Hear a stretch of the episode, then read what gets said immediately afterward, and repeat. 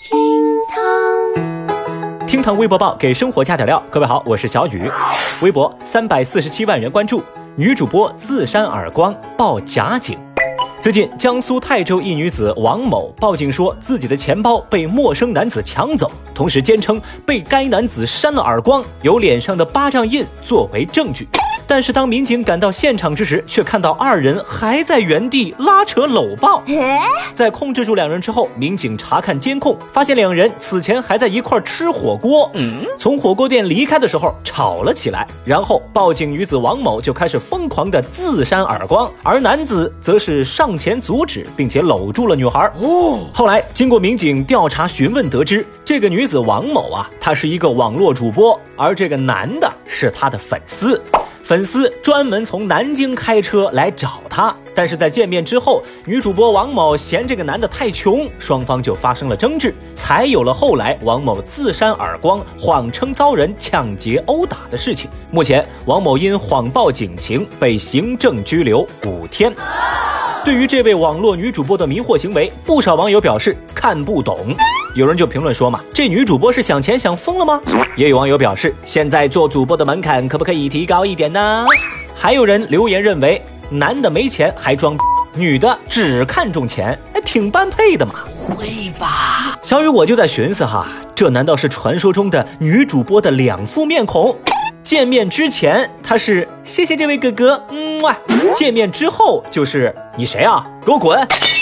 或许呢，网络世界的爱情真的没有那么纯粹吧。在此呢，我也想劝劝这位姑娘，有些事儿呢，就算谈不成，咱走人就是。闹成这样，最后伤害的只有自己。那同样作为网络主播，小雨我就不一样了。大家相识既是缘分，我也不藏着掖着，一句话告诉大家：网恋选我，我超甜，又骗感情又骗钱，全网无前任，有也不承认。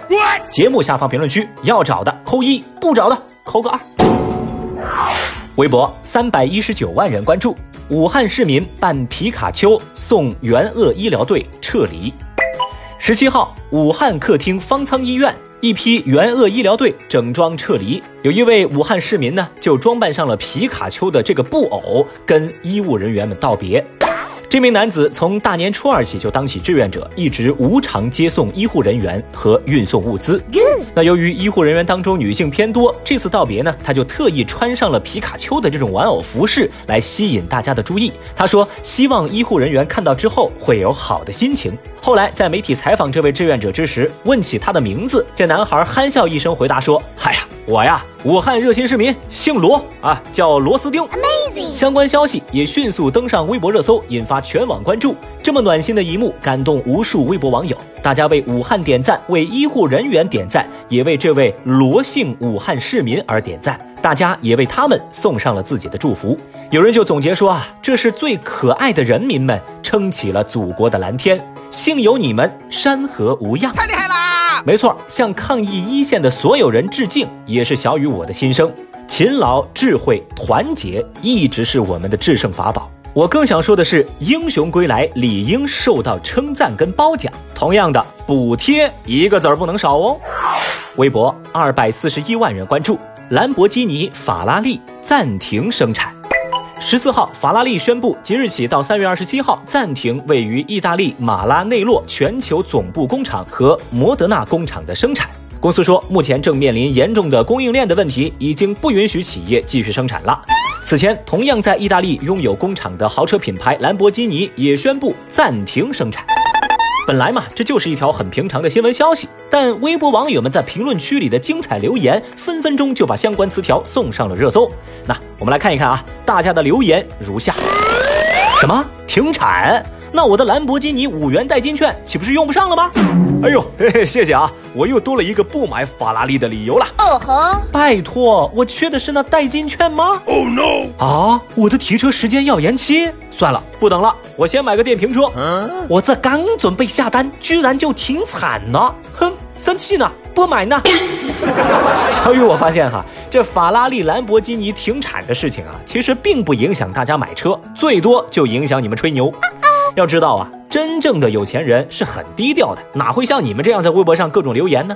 从外表上你看不出有钱人的特点啊。就拿我来说吧，虽然呢我平常骑个破自行车上班，但是你们谁又知道，其实在我家里早就有一辆崭新的自行车呢。嗯，傲娇脸。微博二百零三万人关注，白俄罗斯总统建议喝伏特加预防新冠。当地时间十七号，据国外媒体报道说，白俄罗斯总统卢卡申科建议民众喝伏特加跟洗桑拿来预防新冠肺炎。他表示，伏特加跟洗手液是一样好的，人们一天可以喝一百毫升，而且每周应该去洗两到三次的桑拿。此外，他认为工作可以治愈所有人的恐慌。那不少网友在看到这条消息跟相关视频之后，感到十分的困惑：这白俄罗斯又哪根筋不对了呀？有人就说嘛。酒是喝到胃里的，又不是灌到肺里的，有啥预防作用啊？也有人感慨，你们这么生猛，果然都是战斗民族啊！K.O. 还有网友则表示，哎呀，他们可能只是单纯的上班想喝酒了而已。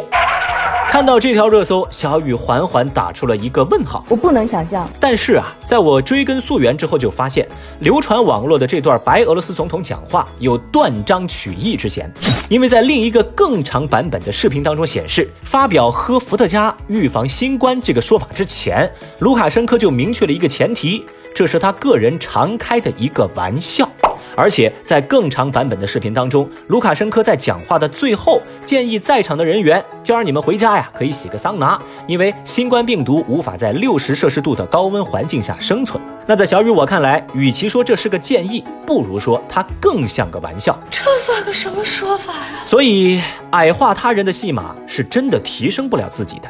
正在听节目的您，又是怎么觉得呢？你在教我做事啊？